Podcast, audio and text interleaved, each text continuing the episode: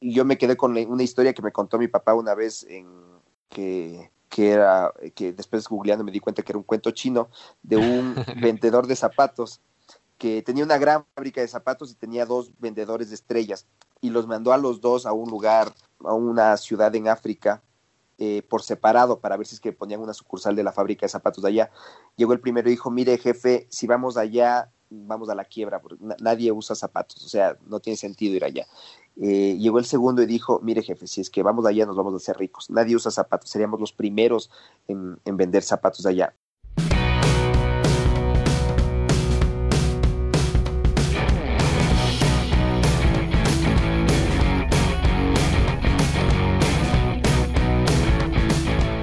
Hola, ¿cómo estás? Te doy la bienvenida al podcast Mentalización para Emprendedores, donde juntos nos preparamos para despertar la conciencia. Yo soy Eric Seguel, soy parte de un grupo secreto de innovadores del que tal vez nunca has escuchado hablar.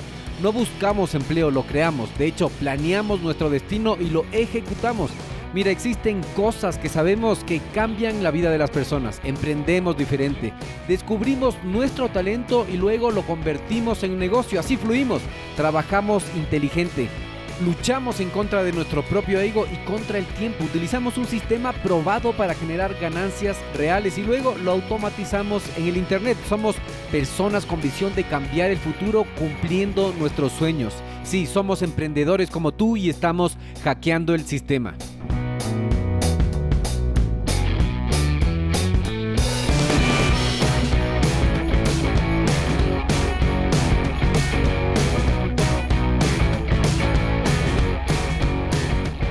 Ok, entonces bienvenidos amigos a una entrevista más en Mentalización para Emprendedores. El día de hoy estoy muy emocionado porque tenemos a un emprendedor de calidad y es producto nacional de aquí del Ecuador. Así que, hola Jorge, ¿cómo estás? Bienvenido al programa. Hola Eric, ¿cómo estás? Mil gracias por la invitación. Yo súper emocionado también de, de conversar contigo. Qué bueno. Entonces veamos un poco del, de la trayectoria de este emprendedor increíble. ¿Quién es Jorge Ulloa?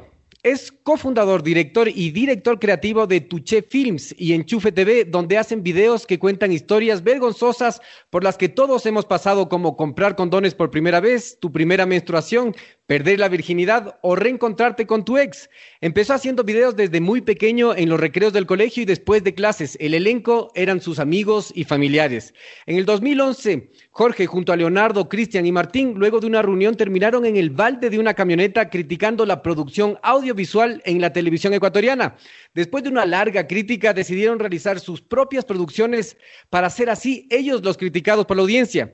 Con una cámara de fotos que grababa video, una computadora y un sueño, Enchufe TV en realidad nació como un proyecto piloto para televisión que fue rechazada por todas las televisoras del país porque ellos eran muy inexpertos. Luego de esto produjeron videos en el Internet porque era gratis. Y sus peores vivencias se convirtieron en sus mejores sketches. Enchufe TV está doblado al portugués de Brasil y se transmite en canales de cable en Estados Unidos. Actualmente es el canal de sketches en español más visto de todo el mundo con casi 20 millones de suscriptores solo en YouTube y más de 100 millones de reproducciones en esta plataforma, sin contar las reproducciones en Facebook, además del contenido que se transmite en canales tradicionales como Comedy Central en toda América. Jorge, bienvenido al programa, cuéntanos un poco más sobre tu vida y amplíanos esa introducción. Oye, gracias. ¿Sabes qué? Esta, esta introducción que, que, que, diste me emocionó un montón y no la había escuchado hace tiempo. Pásamela para... claro. Eh, sí, todo lo que dices es súper correcto. Eh, más bien no, no, sabría por dónde empezar, ya que lo, lo, empezaste muy bien. Prácticamente lo que podría es alimentar un poquito cada uno de los puntos, eh, pero de ahí está súper, súper completa. Eh, no sé por dónde quieres que empiece, más o menos, tal vez, tal vez por la, perdón. Por eh, la historia que ustedes tienen es increíble porque comenzaron en el balde de una camioneta hablando una conversación simple y ese, ese principio del emprendimiento que es el mastermind les llevó a hacer, a dar un paso, el otro paso y así comenzó esta bola de nieve.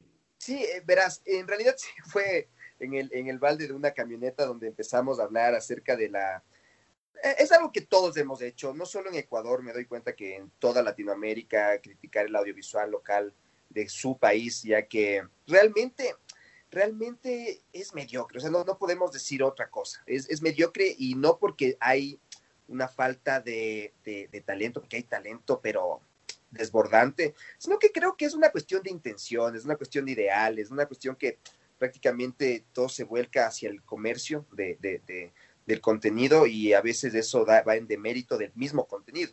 Eh, por lo que prácticamente nosotros, como todo estudiante de cine, como todo estudiante de audiovisual, quiere cambiar el mundo. Entonces, lo que hicimos fue eh, grabar un piloto de televisión. En realidad, a ver, eh, nuestro último proyecto en, el, en, en, la escuela de cine era hacer un cortometraje, era hacer un mediometraje. Y dijimos, ok, hagamos que este mediometraje sirva como un piloto.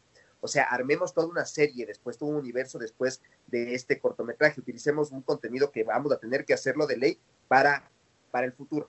Entonces, eh, grabamos un, un, piloto de televisión que se llama Perra Vida, que prácticamente es un enchufe, pero de 30 minutos, eh, que, que, data de una familia que tiene un, un, negocio clandestino. Pero es exactamente la misma gramática y el mismo lenguaje de Enchufe TV.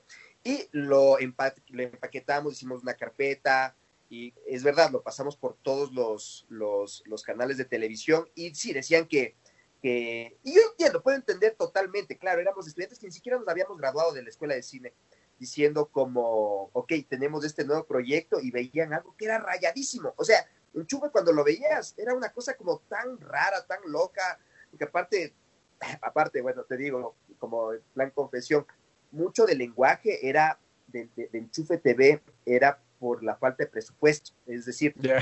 los lentes eran tan cercanos a la cámara porque no teníamos micrófono, entonces teníamos que hablar alto y pegados a la cámara. Entonces, por eso es que todo se ve tan raro, todo se ve angular, todos, todas las caras se ven deformadas porque te, las, la cámara era pegadísima, a diferencia de todo el contenido que las cámaras son en teleobjetivo. O sea, grabas con un zoom desde lejos y se ve mucho más bonito, mucho más estético, pero esto era como loco, esto era como que, y los movimientos nos los, nos los ideábamos para justamente poder capturar el sonido dentro de la propia cámara. Eh, y siempre pegados a ventanas porque no teníamos, eh, no teníamos luces, entonces era como pegado, pegado a la ventana para que nos dé la luz. O sea, era como mucho del lenguaje, era por arte, por adversidad.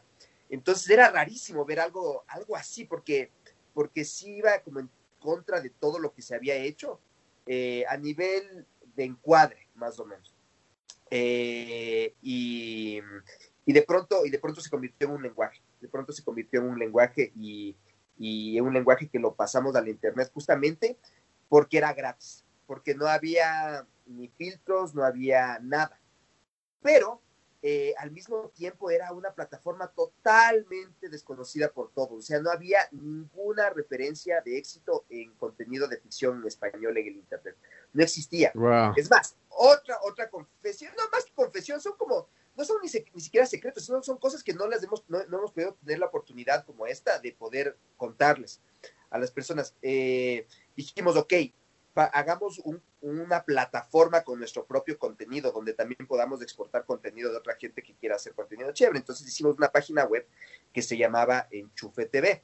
¿Por qué se llama Enchufe TV? Porque ya, ya nos habían ganado todos los otros nombres, se llama, ya nos habían ganado Limón con Sal, que queríamos llamarle, ya nos habían ganado todos los nombres y estaban eh, registrados, entonces queríamos ponerle enchufe.com, pero ese también era más caro, entonces le pusimos enchufe.tv. Y fue una página donde empezamos a, albergar todos nuestros contenidos, pero, pero no funcionó. Entonces, estos mismos contenidos los subimos al YouTube porque era gratis y en YouTube empezó a, a explotar de una manera que era imprevisible por el hecho de que no existía ningún referente previo. O sea, había blogs en español que sí eran, que ya tenían como su audiencia, que era muy poquita, pero ya tenían su audiencia, pero, pero contenido en ficción no existía. Y eh, por eso es que, por ejemplo, íbamos a programadores diciendo, ok, queremos hacer una página web, ayúdanos, no tenemos presupuesto, eh, te damos acciones de la empresa y decían, verás, no me interesa acciones de la empresa porque simplemente no va a funcionar ficción en español. O sea, la ficción en español no funciona. Es que tú ves toda la ficción en credibilidad de consumir algo en español, y es verdad, nadie tenía, es más, hasta ahora es difícil tener credibilidad con, con contenido en español, porque, porque, porque contenido en inglés nos rebasa por una cuestión de tradición audiovisual de años. Eh, y, fue como una lucha constante en la que prácticamente Eh, fue, no sé si llamarlo suerte, no, no, sé, no sé exactamente cuáles fueron todos las, los ingredientes que dieron paso a que esta cosa explotara de la manera en la que explotó y sin nosotros también habernos dado cuenta en lo que nos estábamos metiendo, porque, porque como te digo, no habían, no habían referentes a los que podíamos copiar. Qué interesante. ¿Y qué es lo que tú pensabas al inicio cuando comenzaron a hacer la página web para, para poner sus videos ahí, su contenido, para cuando comenzaron a buscar a alguien que les haga algo que funcione y les dijeron esto no va a funcionar? ¿Cuál era tu objetivo en ese tiempo? ¿Cuál era tu, tu fin? Verás, había un objetivo que puede sonar un poquito grandilocuente, pero es muy cierto que era renovar el audiovisual local. Eh, ¿cómo íbamos a renovar el audiovisual local si es que de alguna manera no un comercial hecho en su país está muy, muy bien iluminado, con un sonido impecable, la música chévere, las actuaciones si es que son hechas por actores están bien, eh, pero en el sentido en el que nosotros nos queríamos sumergir, que era la comedia, sí había muchísimo que cambiar, que era eh, había una comedia a la que estábamos acostumbrados, no solo en Ecuador, sino en toda Latinoamérica, que era una comedia peyorativa, que tenía que burlarse de otra persona para reírse, para poder reírte. Nosotros quisimos cambiar eso eh, en base a nuestros referentes más grandes de comedia, que era Chaplin, Cantinflas, que se reían de ellos mismos. Y, y eso hizo que sea una comedia mucho más eh, vivencial que observacional y eso hacía que ya no caigamos ni en el machismo, ni en el, bueno, ni en el sexismo, ni en la xenofobia, ni en la homofobia, ni en ningún estereotipo dañino. Y así fue como nuestras peores experiencias se convirtieron en nuestros mejores sketches al final, y por eso es que tenemos compra condones, tenemos chicas son nuestros éxitos más, más, más grandes. Oye, qué increíble, porque, claro, cambiaste todo el humor en nuestro país, porque generalmente lo que estamos acostumbrados y que yo en realidad me desconecté por mucho tiempo era que a, uno, a un personaje, eh, ya sea de alguna minoría, alguna cosa así, le hacían bullying. Sí. Y ese era el chiste. Ese era el chiste. era, muy vulgar, sí, no, no, no me parecía, pero cuando comencé a verle a ustedes en la oficina, ja, ja, ja, ja, ja, ja, mis compañeros, que enchufe TV, ¿qué es? ¿No has visto? No, pero eso fue hace A ver, ja, ja, ya, me encantó. Eh, me impresionó que sean quiteños, me impresionó que la, la, explosión, la viralidad que se hizo. Entonces, cuando, cuando pasó eso, cuando exactamente dijeron, wow, ¿qué, ¿qué pasó? Aquí hay millones de personas que nos están viendo. Eso verás, eso pasó después de más de un año de trabajo, en realidad. Eh, pasamos trabajando, a ver, esto no, hay muchas personas que creen que esto fue como, ah, el hobby, que se reunieron los amigos, empezaron a jugar haciendo videos y de pronto, Black les explotó la cosa. Y no fue así para nada, o sea, fue como, ok, vamos a dedicarnos a esto, queremos hacer esto, no hay pruebas de que esto vaya a funcionar, pero, pero creíamos, teníamos mucha fe, eh, a pesar de todos la, la adversidad que nos daban desde maestros, familiares, todo que decían como que es difícil que funcione. ¿En serio te vas a dedicar a eso? ¿En serio vas a hacer contenido en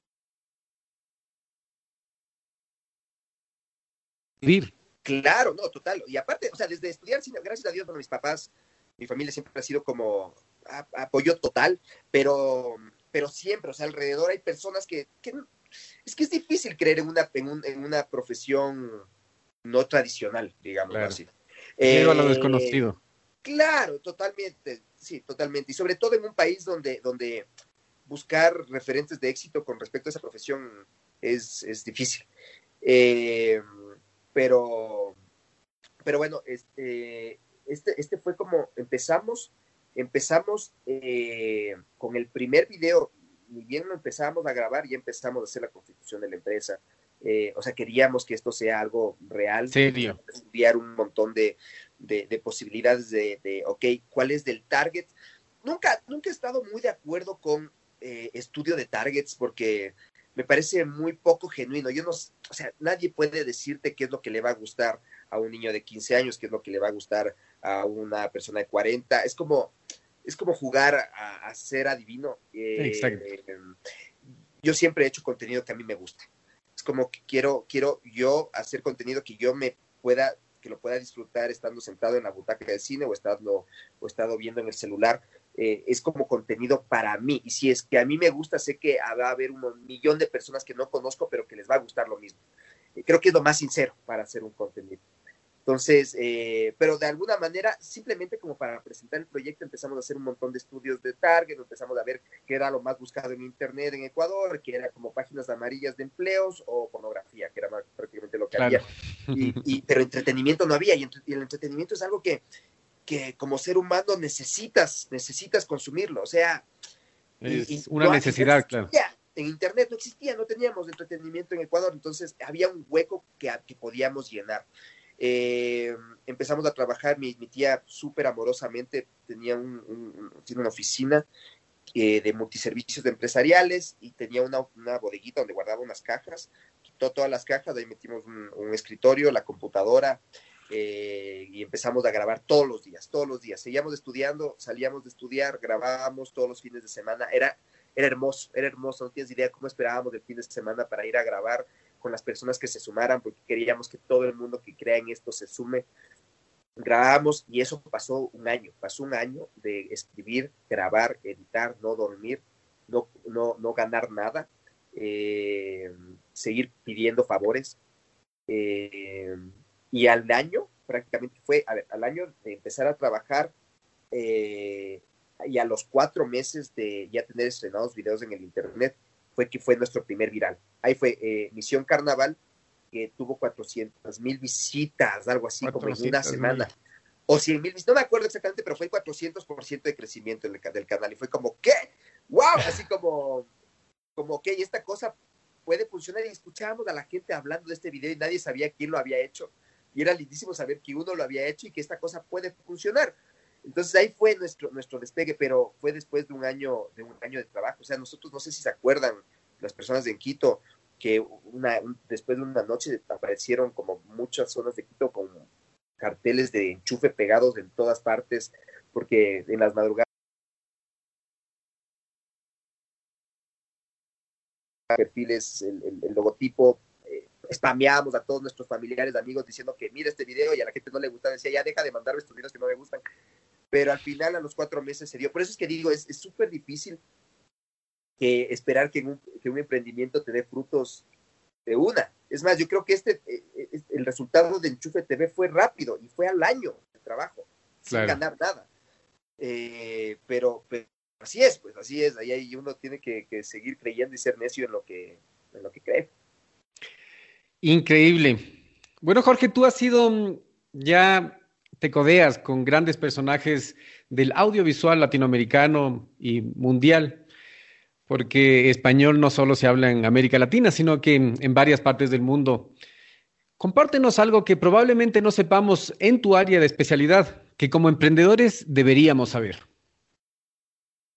Ah, a ver, con respecto al emprendimiento, yo creo que es súper importante, les digo, porque fue algo que nosotros no supimos, no lo hicimos y lo sufrimos después, es eh, tener las cosas claritas desde el inicio con, con todas las personas que están a su alrededor, que están colaborando, que, que... A ver, primero, vean bien si es que se quieren asociar, vean súper bien si es que se quieren asociar, porque la sociedad es un matrimonio que dura toda la vida. O sea, es más, más fácil divorciarse que diluir una sociedad. Entonces, vean con quién van a pasar el resto de su vida en su negocio. No siempre es necesario asociarse, puedes dar otras cosas a cambio, muchísimas cosas a cambio. Tu trabajo puedes dar a cambio, puedes dar a cambio, puedes sacar, a veces necesitas plata y, por, por, por, por, un poco de dinero metes a un socio, mejor anda, saca un préstamo, o sea, al banco que, puedes pagar los intereses, pero de un socio, un socio lo va a tener toda la vida y tal vez no es la mejor opción. Eh, asóciate con personas que de verdad aporten al trabajo, que de verdad eh, den valor al proyecto. Eh, eso es súper importante, primero. Y no metas a, todo el mundo también, porque uno a veces por la emoción, por la amistad, por todo, a todo el mundo. Eh, segundo, a las personas que colaboran contigo, sé súper claro, firmen algo, firmen algo eh, porque las firmas y los acuerdos claros hacen amistades eternas. Eh,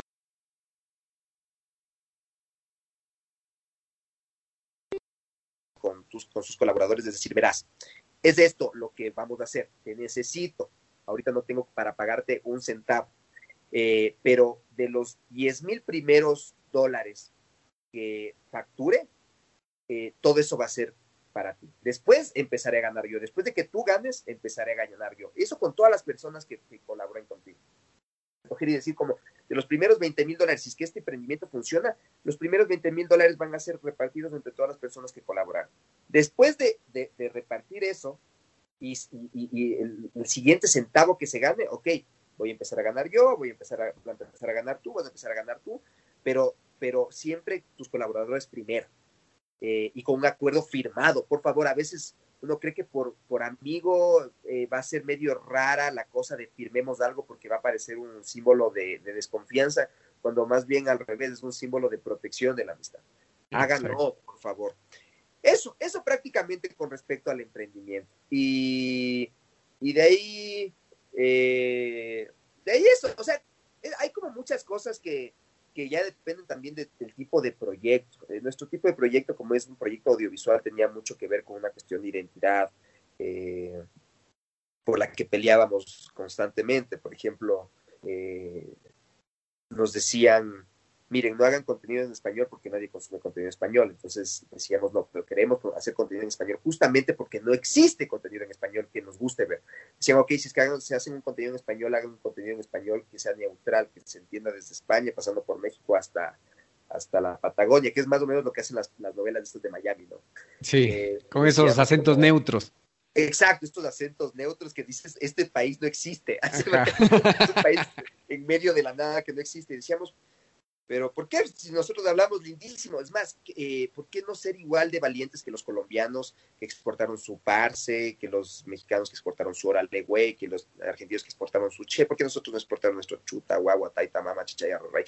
Yo que sé, un montón de cosas lindísimas que solo yo te estoy hablando como cerrado, más los costeños que tienen una jerga espectacular. Entonces, ¿por qué no ser igual de valientes y, y y sobre todo asumir una cultura tan rica que tenemos, porque a mí me da una pena escuchar a un montón de, niños diciendo, no, güey, ¿qué onda? Así como que está pasando un montón simplemente porque hay unos tipos en México que fueron súper valientes al exportar su, su, su, su, idiosincrasia y la estamos adoptando nosotros. ¿Por qué nosotros no hacer que en México digan chuta? Entonces es como que replantearse un montón de cosas que, que hacen que un emprendimiento tenga un ADN especial. O sea, no copiar, no copiar, buscar referentes por todas partes, buscar, ok, esta persona es increíble, le admiro un montón, quiero seguir su carrera.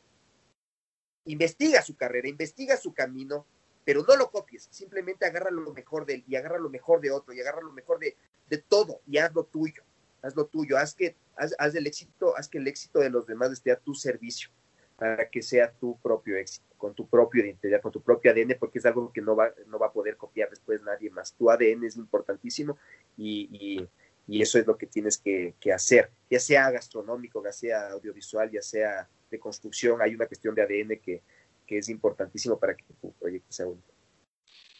Wow, lo que puedo resaltar de aquí es entonces, señores emprendedores y señoritas emprendedoras, lo que lo que hay que hacer primero entonces, según Jorge Ulloa, es ver bien claramente las condiciones de una sociedad. Por ejemplo, Jorge cuando recién iban con su proyecto estaba dispuesto a dar acciones o participaciones de su empresa por una página web. Era totalmente descuadrado y, claro, eh, falta de experiencia en ese, en ese caso, porque luego, sin conocer a una persona que entra a tu, a tu empresa, como él lo dijo, como matrimonio, ya es, es, es un es un contrato que se lo tiene que cumplir. Entonces, era totalmente descuadrado y asimismo hay muchas malinterpretaciones de que uno tiene que dar sociedades a cualquier persona. Puede unirse en un proyecto sin necesidad de casarse.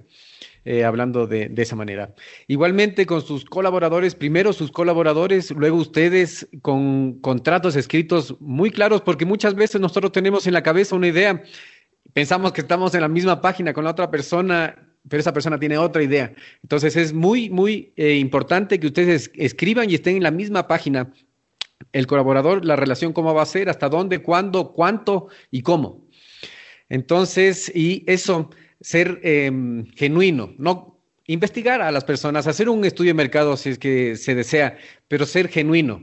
Ser genuino, no copiar, poner el plus, que es eh, ahí donde, donde te singularizas, poner tu plus, poner tu ADN. Ser sincero. Yo creo que esa, esa cosa se resume a ser sincero. Y, es, y una de las cosas más difíciles de ser sincero. Y hay que, hay que, hay que estudiarse mucho uno, uno mismo para poder llegar a ese, a ese punto. Y después de eso, créeme que, que, que sacarlo afuera va a ser un tesoro para, para todos los que lo vean. Qué importante ser sincero, porque muchas veces nosotros no somos ni sinceros comenzando un proyecto con nosotros mismos. ¿Cuál ha sido el peor momento que has pasado como emprendedor? Cuéntanos esa historia. Eh, justamente es, por los errores que, quiero que no cometan, de, no tener claro todo al inicio. Eh, cuando entra el dinero en un emprendimiento, que es prácticamente lo que uno busca desde el inicio, puede ser el peor momento de tu, de, tu historia de emprendimiento, porque, porque el dinero es el, es el punto de quiebre de un montón de, de relaciones, de un montón de cosas, si es que no se trata desde el inicio con claridad. Por eso es que traten, hagan contratos sin, hagan contratos sin miedo a perder, a perder la confianza de la amistad. Más bien eso va a hacer que las cosas estén súper claras. O sea, hay, un, hay un ejercicio que es bien bonito que pueden hacerlo con respecto, porque prácticamente los emprendimientos será con amigos, porque son las personas que están alrededor tuyo mientras conversas de tu sueño. Entonces, eh, siéntate con tu amigo y dile, eh, ok, ¿qué es lo que no quisieras que pase? Ya, esto es lo que no quisiera que pase. Y escríbelo. ¿Qué es lo que quisieras que pase? Ok, esto es lo que quisiera que pase. Lleguen a un acuerdo y, y plásmenlo en un contrato y decir, ok, esto es lo que va a pasar. Cuando llegue dinero, esto es lo que va a pasar.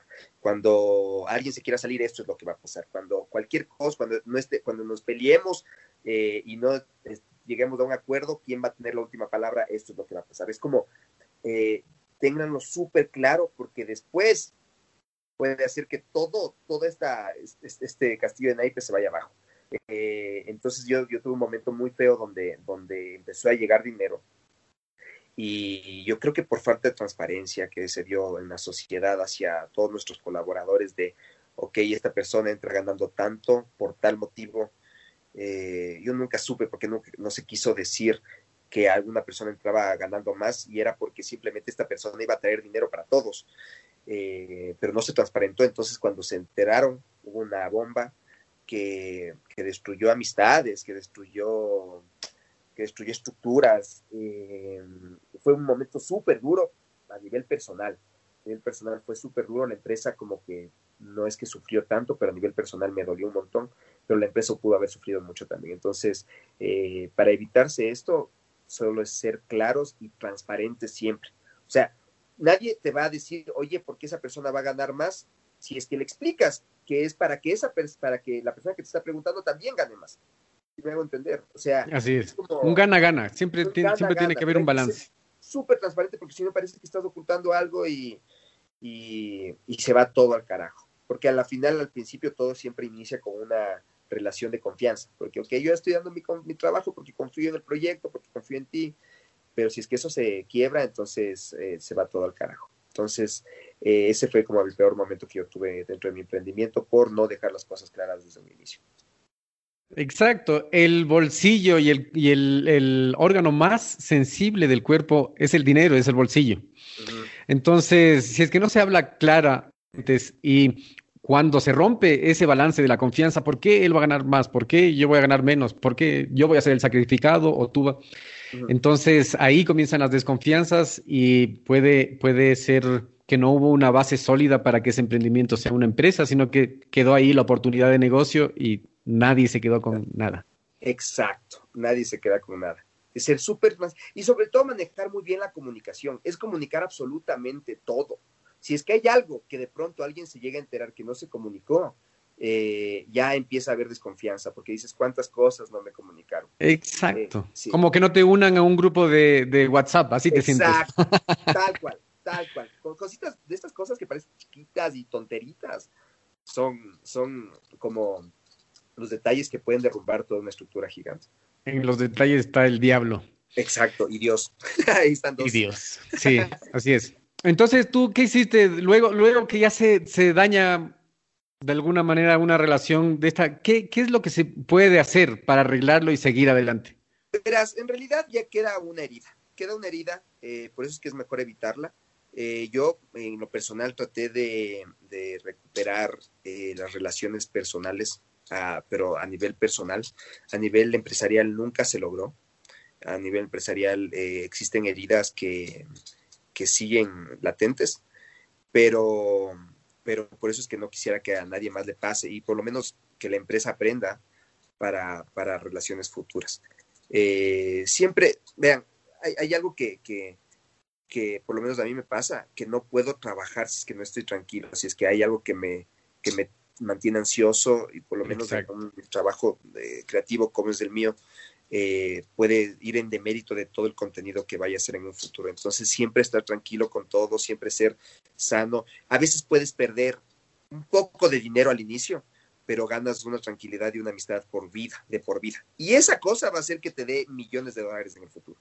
Entonces, eh, está dispuesto a ceder, o sea, hay que estar dispuesto a ceder, hay que estar dispuesto, ok, si estás tranquilo, si es que mantenemos nuestra relación eh, eh, ahora y necesitas un poco de mi parte por el momento, cede, cede porque son amistades que si es que valen la pena, eh, te pueden hacer millonario a ti y a, tu, y a tu amistad. Entonces, aprende a ceder, aprende a perdonar, aprende a, a, querer trabajar tranquilo. A veces, pucha, las, las, empresas como son un ente institucional, se convierten en, estrellas de la muerte, como en...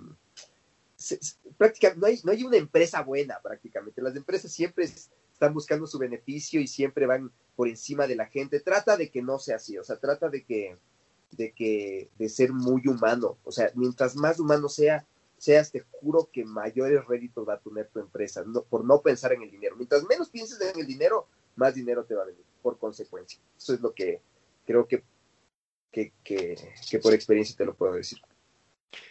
Wow, existen pioneros que se les puede reconocer por las flechas que tienen en la espalda, por las cicatrices que dejan, y esto es una gran enseñanza que deja porque valorar la amistad o estar dispuesto a perder un poco al comienzo para luego ganar más. Más vale el porcentaje de algo que el 100% de la nada. Así que, así que, señores, escuchen esto. Dejen las cosas claras, piensen en todo, hagan una lluvia de ideas, siéntense, escriban y cuando no hay algo claro, aclárenlo antes de dar un paso hacia adelante, porque esa es la base. Entonces, qué buen, qué buen consejo que nos da Jorge. En este minuto voy a hacer una pequeña pausa para hacerte una pregunta a ti que estás escuchando. ¿Estás conmigo? Escucha esto. ¿Alguna vez has pensado en emprender en el Internet? ¿Tienes una mentalidad de abundancia? ¿Crees que enfocarte en lo más importante te va a generar resultados? ¿Quieres emprender sin dejar tu empleo actual? Cuando empecé mi negocio en Internet tenía muchas dudas, como por ejemplo, ¿qué puedo vender? ¿Qué herramientas utilizo? ¿Cómo vendo? ¿A quién le vendo? Es más, ¿cómo llega el dinero del Internet a mis manos? Luego de muchos errores, fracasos, aciertos y éxitos, supe que emprender es simple, pero no es fácil. No existen fórmulas mágicas, tienes que invertir tiempo, aprender, tienes que poner esfuerzo y dinero. Es un proceso realmente hermoso porque te genera resultados. Ahora, por ser parte de nuestra comunidad puedes ahorrarte mucho tiempo, dinero y esfuerzo si es que tomas acción en este momento. ¿Qué necesitas hacer? Primero necesitas cambiar de mentalidad. Para eso vas a leer o escuchar libros adecuados de emprendimiento. Luego seguir un curso, contactarte con mentores, con personas que ya estén logrando lo que tú quieres hacer. Y estoy aquí para servirte. Te voy a enviar directo a tu correo el acceso totalmente gratis a nuestra biblioteca virtual, la biblioteca virtual de Radio Emprendimiento con más de 350 libros que podrás descargarte totalmente gratis. Solo tienes que entrar a radioemprendimiento y suscribirte. Una vez seas parte de nuestros suscriptores, vamos a enviarte herramientas que te van a ayudar en tu progreso. Nos vemos en tu buzón. radioemprendimiento.com. Siguiente pregunta. Em, ¿Qué debemos saber sobre esa epifanía, momento eureka que uno dice?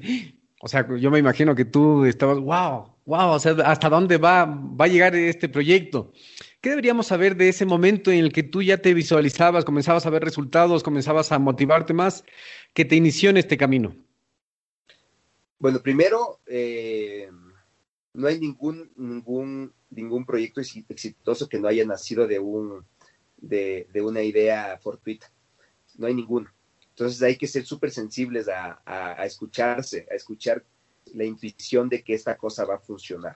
Eh, inmediatamente después de eso, estudiala completamente. Hay que estudiarla completamente porque a veces te confías en toda la suerte que tuviste de tener una idea grandota y la dejaste en, la intuición, cuando en realidad esa intuición tiene que estar apoyada de, de toda una, de toda un, de todo un respaldo técnico prácticamente. Entonces es como, como eh, no quedarse en la emoción. Es como cuando uno mete un gol y se queda en el festejo y por, el, y por quedarse en ese gol pasado, te meten otro gol a vos. Entonces es como agarrar esa, esa emoción como motor para empezar a proteger esa idea y empezar a hacerla crecer. O sea, creo que es importante, creo que es importante decirlo también porque eh, yo, yo, por ejemplo, eh, a nivel de guion, a nivel de guion he visto personas que tienen ideas brillantes, que puede ser un guion, sin mentirte, ganador de un Oscar.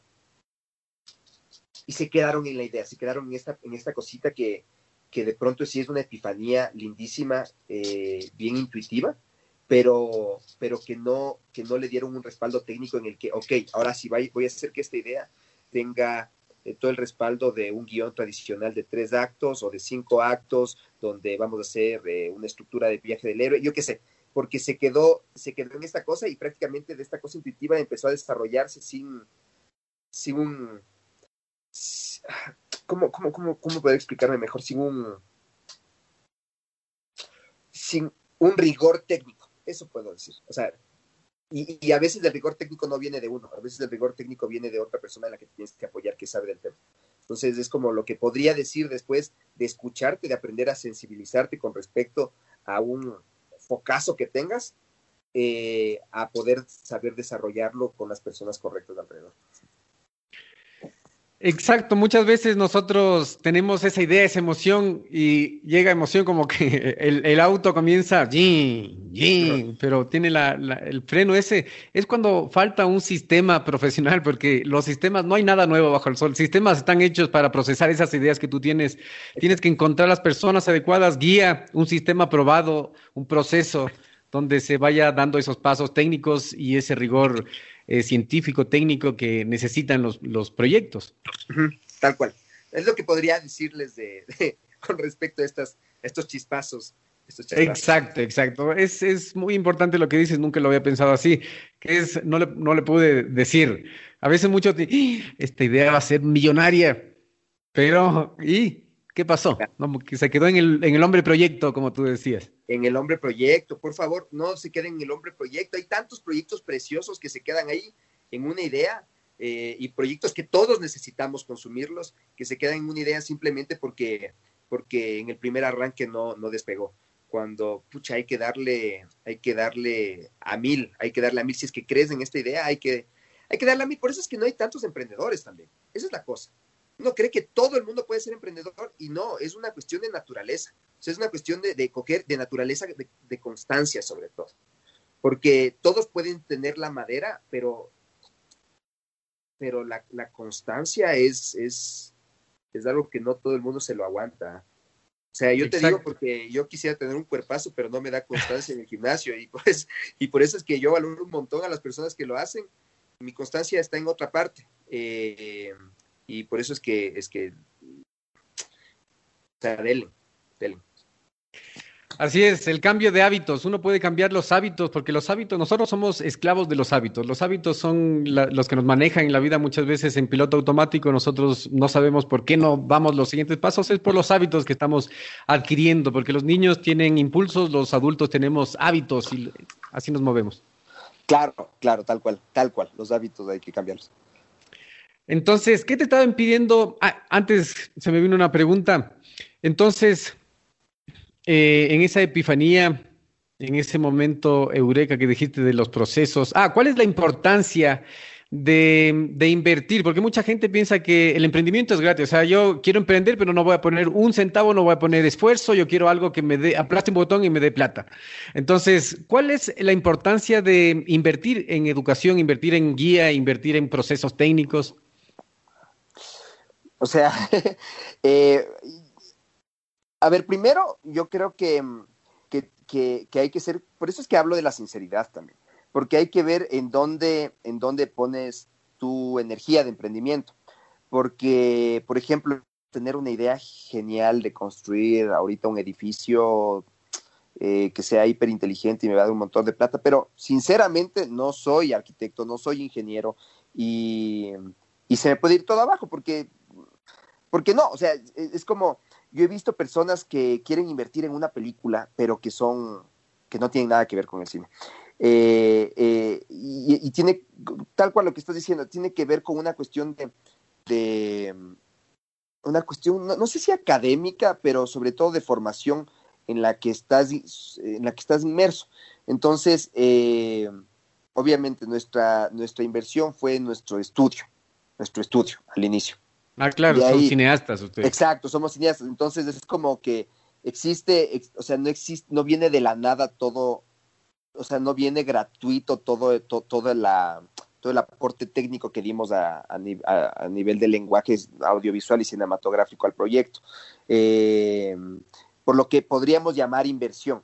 Ahora, eh, es que, verás, yo, por lo menos al inicio, nosotros de verdad no teníamos un centavo. Lo único que, gracias a Dios, teníamos es que todos eh, éramos solteros, vivíamos con nuestros papás, eh, o sea, y entonces teníamos comida y teníamos donde dormir, entonces de alguna manera podríamos jugarnos a perder.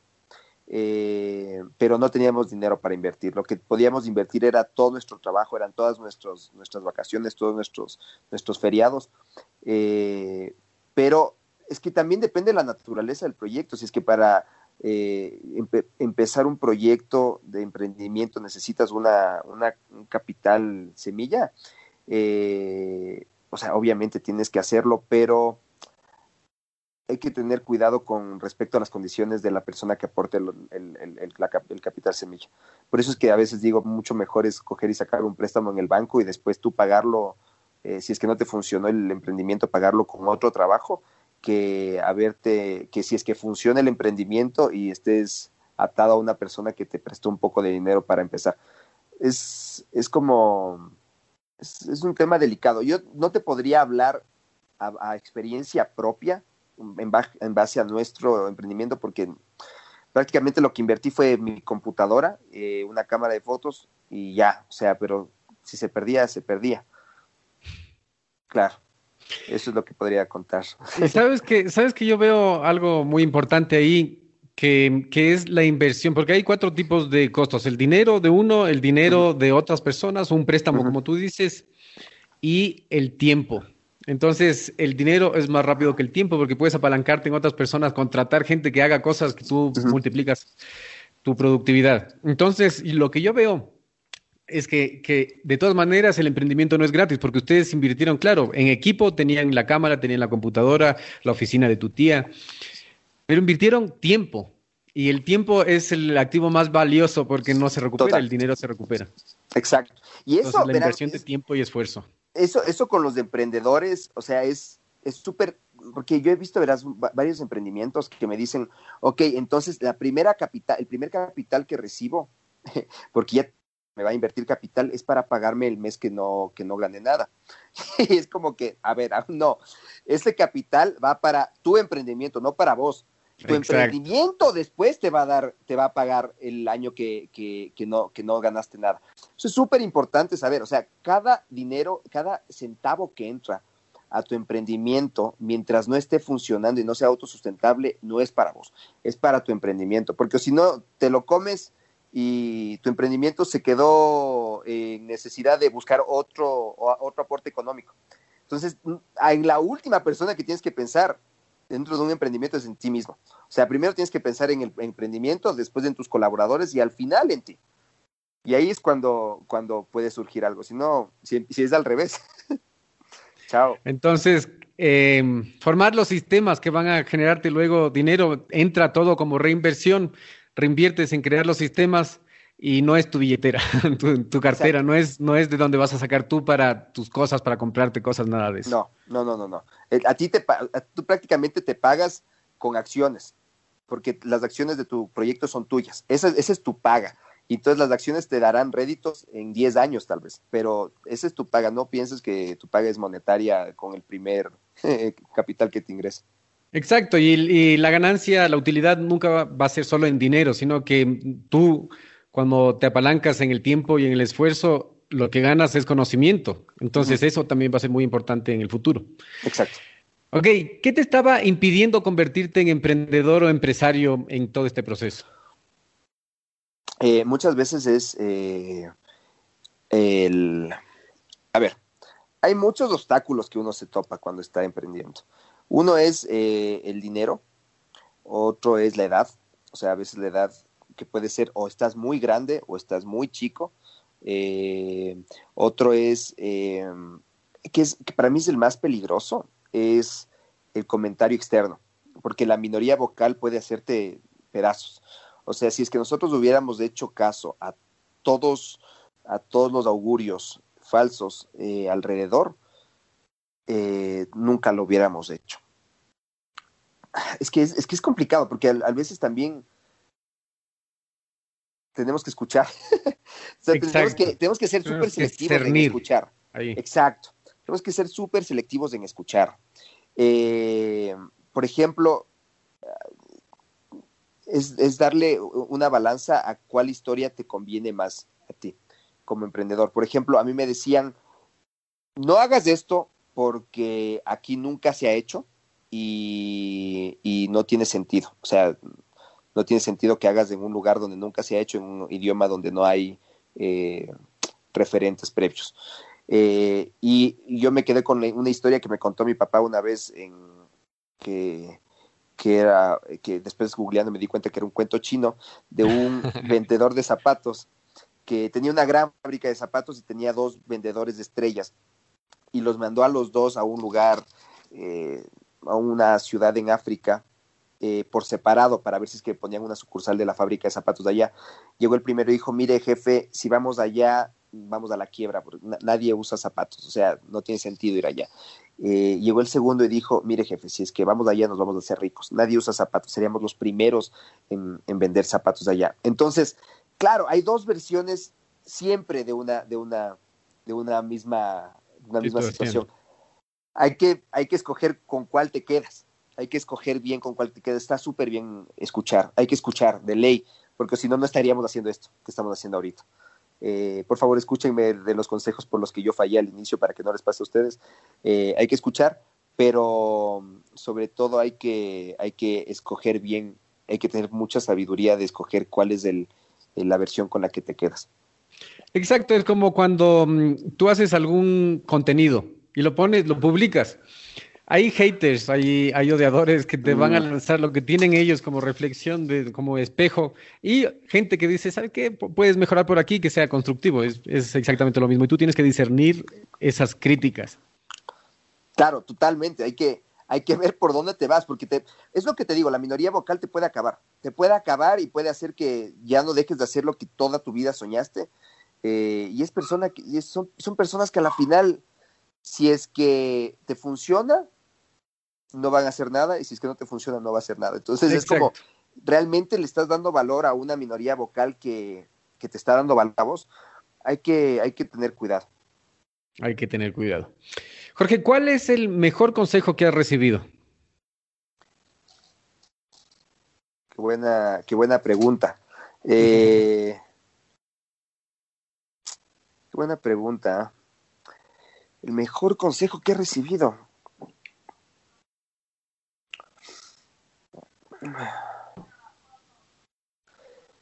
realmente, realmente creo que es un cúmulo de consejos. Uno, por ejemplo, es de esta, historia que te acabo de contar.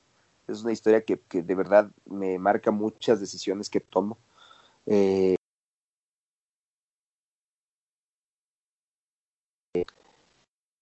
no sé.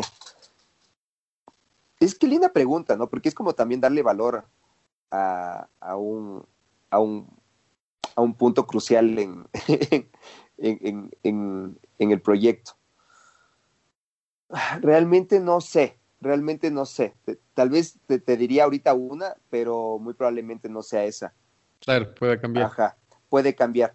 Eh, lo, que, lo, que, lo que sí les podría decir es que, y es reiterado, ¿no? A lo que ya hablamos antes, es que sean sinceros y genuinos. O sea, no hay mejor cosa que de verdad ser, ser sinceros. Por ejemplo, siempre, siempre que viene alguien, ahorita hay un montón de, de, tendencia en hacerte influencer, eh, youtuber, lo que sea. Y siempre me dicen, oye, ¿me puedes dar un consejo eh, para que mi canal crezca? y es, eh, mira, hay un montón, un montón de consejos que son mucho más fríos, como sé constante, publica a tal hora del día, eh, pon un thumbnail con tu cara en vez de poner un thumbnail de un paisaje que es más cliqueable. O sea, hay un montón de cosas frías, pero la cosa creo que más, el, consejo más valioso eh, es ser sincero. ¿Por qué? Porque hay muchos, muchas de estas personas que me dicen, ¿cómo hago que mi canal crezca? Y veo su canal y es un Hola Soy Germán igualito a un Hola Soy Germán igualita, una Yuya igualito, un Enchufe TV. Y un Enchufe TV ya existe, una Yuya ya existe, un Germán ya existe. Lo que tenemos que conocerte es a vos a vos, o sea, es, lo que nos falta. Ya tenemos, ¿para qué voy a tener un segundo hola, soy Germán? Cuando puedo tenerte a vos.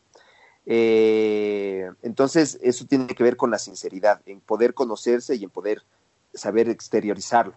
Eh, entonces, creo que, no sé si es que alguien alguna vez me dio ese consejo, muy probablemente sí, pero sobre todo creo que es lo mejor que pueden hacer con respecto a absolutamente todo, sí, con respecto a cualquier emprendimiento. Entonces, eso, eso es lo que, lo que puedo lanzar Sinceridad, sinceridad, sinceridad, y no, no, estar copiando exactamente copy-paste, ponle tu plus. Me quedó una pregunta técnica. ¿Cuál, top line de tu cara, no del paisaje? ¿Dijiste top line, dijiste? O... Ah, el thumbnail. Thumbnail, El thumbnail el, yo soy malo para el inglés, tal vez por eso es que no se me entienda. Pero thumbnail significa la, la uña del dedo gordo, del thumb. Ah, eh, eh, que significa eh, a nivel de, YouTube, o sea, de plataforma, es como la, imagen, la imagen que, tú pones para que alguien dé clic. Ah, la imagen que pones para que alguien dé clic es mucho más clicable si es que existe un rostro en primer término. Es como las reglas que te da YouTube, prácticamente como para que funcione más, o por ejemplo que el contenido sea de más de 10 minutos también en el, largo en el algoritmo también te ayuda más. Como cositas técnicas que yo sinceramente no me baso para nada. O sea, yo simplemente digo, quiero hacer un contenido que a mí me guste, así como lo hacía Chespirito. Chespirito una vez le escuché y dije, qué, linda coincidencia, porque eh, él le, le, le preguntaban si es que hacía contenido para niños porque el Chavo del Ocho era prácticamente un programa infantil. Y él decía, no, yo hago un contenido que a mí me gusta, que lo vean niños es otra cosa. Y, es verdad, yo también, o sea, dicen que hacemos contenido para, para niños cuando todo el contenido que hacemos es algo que yo lo quiero ver. Y eso, eso tiene que ver full con la sinceridad. Full, full, full con la sinceridad. Entonces es como, creo que lo mejor que se puede hacer. Bueno, sabes que yo he leído algunos libros y uno está uno que se llama La, la Resistencia, que eh, específicamente es, es, de artistas. Y, y, repiten lo que tú dices, o sea, uno tiene que guiarse por lo que uno, eh, lo uno, uno le gusta, no por lo que los otros le dicen.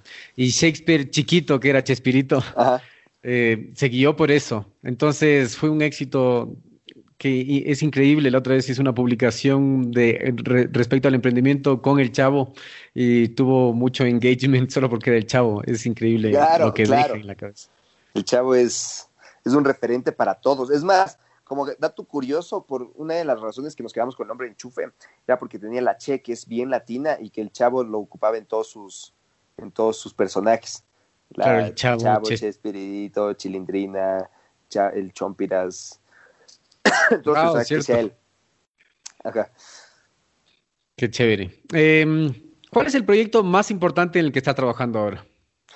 Ahora, verás, em, hay una película eh, que la rodamos hace, hace dos años ya, que es, yo la dirigí, la guioné, la escribí con varios eh, guionistas increíbles de, de Touché eh, que es una historia prácticamente, una historia personal que la, la, hicimos peli, que es lindísima, que es un proyecto de vida prácticamente. Pero se ha demorado, no tienes idea cuánto, esta, la grabamos, esta película la grabamos en Ecuador, en Colombia y en, en Los Ángeles, con, con estrellas gigantes del medio, eh, la película está preciosa y recién en la próxima semana viajo a, Colombia para hacer la, colorización y la mezcla sonora. Se estrena en noviembre de este año, el 7 de noviembre. Noviembre, atentos, atentos. Atentos, que es un boom, es un boom. Pero es chistoso porque, porque esta película fue la primera que grabé pero es la segunda que se estrena, porque ya estrené la otra que grabé después de hacer esta película. No te digo el nombre porque en realidad se está estudiando el nombre para ver si es que se lo cambia, entonces es que ahorita te digo un nombre muy probablemente no sea. Eh, pero en la mitad grabé una película en Perú que es la tercera parte de la trilogía más vista en, la historia del Perú que se llama Sumare 3, que, que, es linda, es linda, una película bien chévere que creo que se va a estrenar en Ecuador, porque la otra vez estaba en el Supercines, no, eh, sí, en el Supercines, y no, no en el Supercines, en el Cinemark creo, el Multicines, no me acuerdo, estaba en un cine. Y, y la vi en cartelera que decía próximamente acá en Ecuador, así que si quieren verla, se llama Sumare 3, ahí estaba.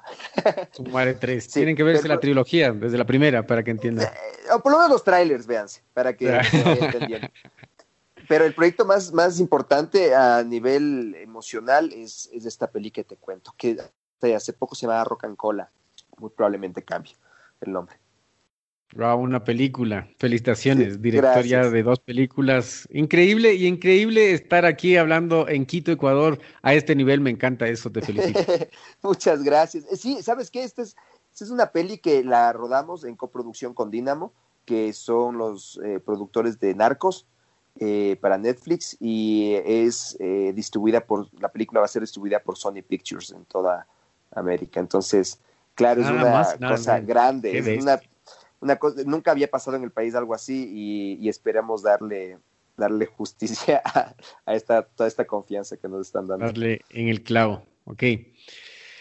Qué buena, qué buena cosa, te felicito. Gracias. ¿Cuál es tu libro favorito? Verás, mi libro favorito, ahorita me estoy leyendo por segunda vez uno que se llama El guion de Robert McKee, que lo tengo ahí. Eh, pero es una cuestión netamente académica y además inspiracional, porque estoy escribiendo ahorita otra peli. Eh, se llama El guion de Robert McKee. Si es que alguien eh, está en este medio y quiere como tener un referente, muy probablemente ya lo haya leído, pero si es que no, léanselo, es increíble. Pero a nivel de novela, el que más me gusta, que es hermoso, que es cortito, que se lo pueden leer rapidísimo, es eh, Desayuno en Tiffany's. Es increíble. Desayuno en Tiffany's es hermoso. Eh, y el Principito también me gusta un montón. Sobre todo por el mensaje del Principito de, de, la adultez. Pero Desayuno en Tiffany's es una novela hermosa.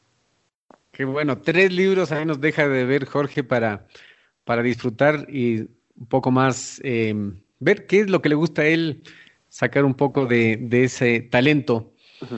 Qué bien. Eh, Ahora es una pregunta súper técnica y porque muchas veces se habla que en el emprendimiento en Latinoamérica se habla mucho de sí, visualizar, estar positivo y bla, bla, bla, y no cuál es el primer paso. Entonces, a mí me parece, según lo que yo he estudiado estos últimos años, que es demasiado importante que los emprendedores se enfoquen a hacer contenido.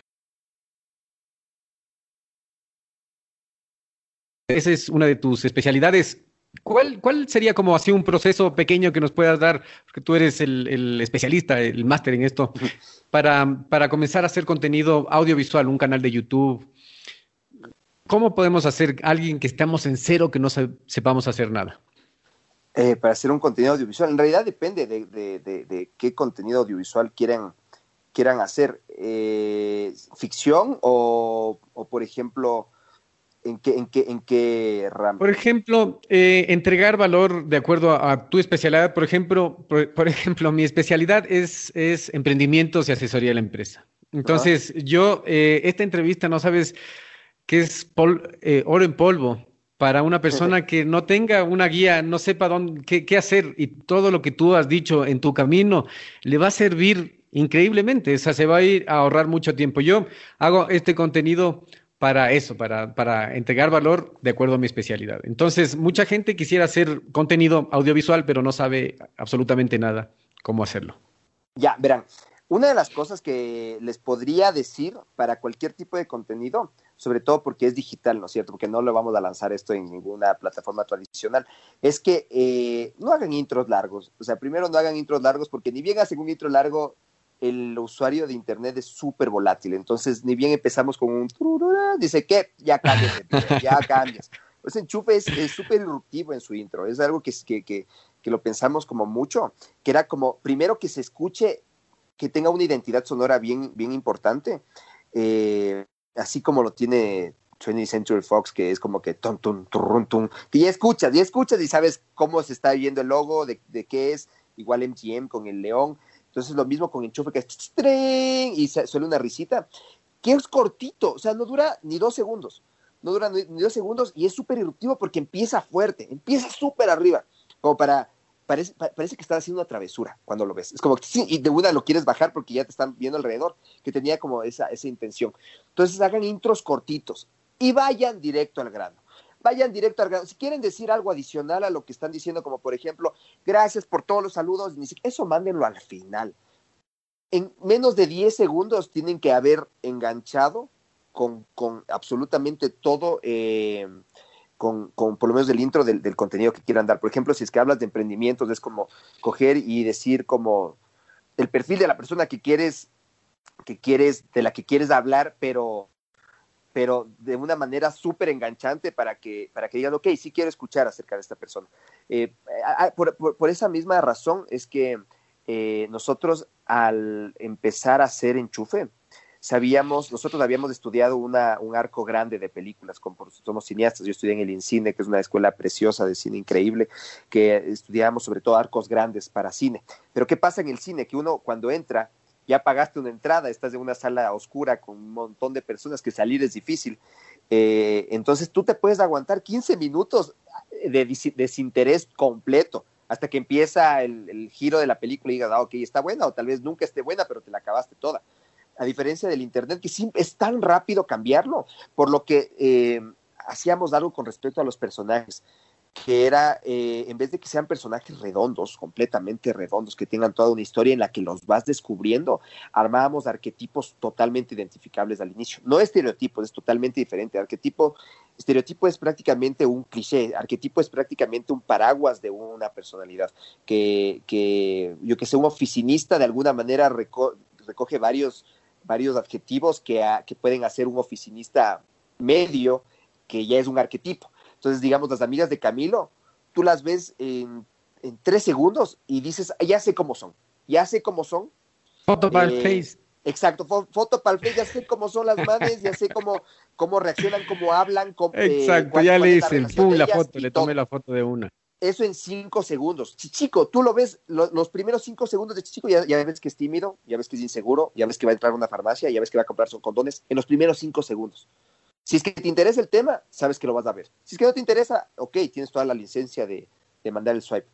Entonces, es súper importante para hacer contenido audiovisual que no se mantenga un intro largo, que si quieren decir saludos, gracias por o ni sé qué cosa, manden al final y que, por lo, y que recojan todo el interés de, de la gente en los primeros 5 o 10 segundos. ¿Quién dice? ¿Quién dice? bueno, estamos llegando casi al final de la entrevista. Dinos lo que tú quisieras decir a este espacio eh, un mensaje para la audiencia y para los, fuera, fuera de los 20 millones de suscriptores que tienes y los cientos de miles de personas que te conocen, eh, invítales a, ver tu contenido. Un consejo, luego nos vamos a, despedir diciendo a la audiencia dónde podemos encontrarte. Gracias. Bueno, yo en realidad lo único que tengo es, es mucha gratitud, mucha gratitud con todos, con toda la gente que nos sigue, con toda la gente que, que la otra vez, la otra vez me estaba contando alguien que cuando eh, estábamos compitiendo por el streaming, que fue como el, una competencia en Los Ángeles hace algunos unos cuatro años, puede ser, que era el, premio más grande del Internet, que, que, lo ganamos gracias a la gente, porque la gente votó. Me decía alguien que una amiga de ella, o sea, alguien que no conozco, le había dicho que estábamos compitiendo y que vote y que dice que yo, de verdad me siento muy agradecido. No, no, sé que no, la conozco, no tengo idea quién sea, tal vez nunca la vea en mi vida, pero, pero gracias a todas las personas que, que, que han sido tan indispensables con nosotros, que han estado ahí, que, que, que, hemos tenido buenos y malos momentos, pero que han estado, han estado siendo evangelizadores del proyecto, eh, que han confiado. Así que muchas gracias a las personas que están haciendo algo ahorita que, se están levantando, que se están dando un cronograma para trabajar, para hacer un sueño realidad. Muchas gracias a esas personas porque necesitamos de ese tipo de, gente para, para contrarrestar a toda la, porquería que hay en el mundo. Entonces, no solo, no necesitamos pelear contra eso, necesitamos hacer cosas buenas nosotros, creo.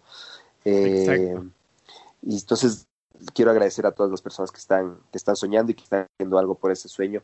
Y gracias a ti, personas que estamos eh, luchándola todos los días, eh, que, que, ve la importancia de un emprendimiento, que estás emprendiendo y, y, que, y que me diste la oportunidad de decir muchas cosas que, que casi no, no tengo el chance de decirlas. Así que gracias. Qué bien, la gratitud es una, un elemento, un ingrediente muy importante para la vida y para el emprendimiento en sí. Así que, sí. Jorge, ¿dónde, ¿dónde podemos encontrarte? Eh, bueno, yo, yo, yo tengo mis redes ahí que a veces subo cosas. Se llama Jorge Ulloa. Casi todas mis redes es como Jorge Ulloa. Bueno, en Facebook creo que estoy Jorge Ulloa nomás, pero de ahí en todas mis otras redes estoy Jorge Ulloa con tres as al final, si es que me quieren por ahí ver. Y Enchufe, bueno, Enchufe TV lo encuentran ahí como Enchufe TV en todas partes también, si, si, si quieren verle. Sí, es muy popular. Sí. Jorge, muchísimas gracias, te agradezco. A ti, a ti que estás escuchando hasta aquí, te quedaste eh, escuchando el programa, te agradezco, eh, muchas gracias por haber adquirido todo este conocimiento, porque esta comunidad lo, lo vamos haciendo todos y prepárate para despertar. Gracias.